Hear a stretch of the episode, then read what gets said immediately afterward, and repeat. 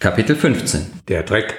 Der Mond hängt nun direkt über den Zelten. Es muss circa zwei Uhr sein und ich denke, jetzt sind die Cafés noch voll. Was macht jetzt wohl Julius Caesar? Er wird seinen Totenkopf illuminieren, bis ihn der Teufel holt. Komisch, ich glaube an den Teufel, aber nicht an den lieben Gott. Wirklich nicht? Ich weiß es nicht. Doch, doch, ich weiß es. Ich will nicht an ihn glauben. Nein, ich will nicht. Es ist mein freier Wille. Und die einzige Freiheit, die mir verblieb, glauben oder nicht glauben zu dürfen.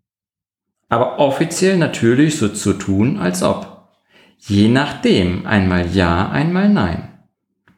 Was sagte der Pfaffe? Der Beruf des Priesters besteht darin, den Menschen auf den Tod vorzubereiten. Denn wenn der Mensch keine Angst vor dem Sterben mehr hat, wird ihm das Leben leichter. Satt wird er nicht davon.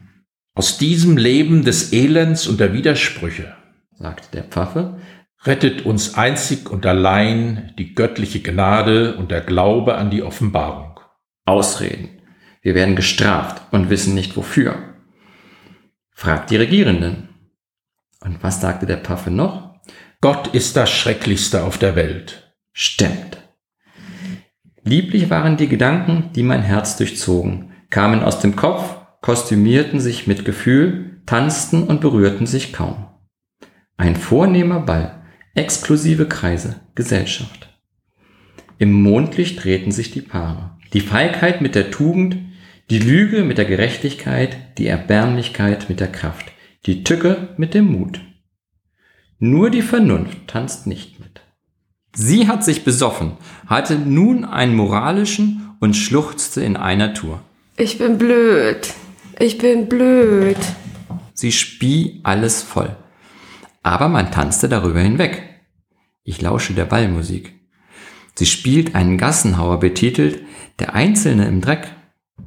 Sortiert nach Sprache, Rasse und Nation stehen die Haufen nebeneinander und fixieren sich, wer größer ist.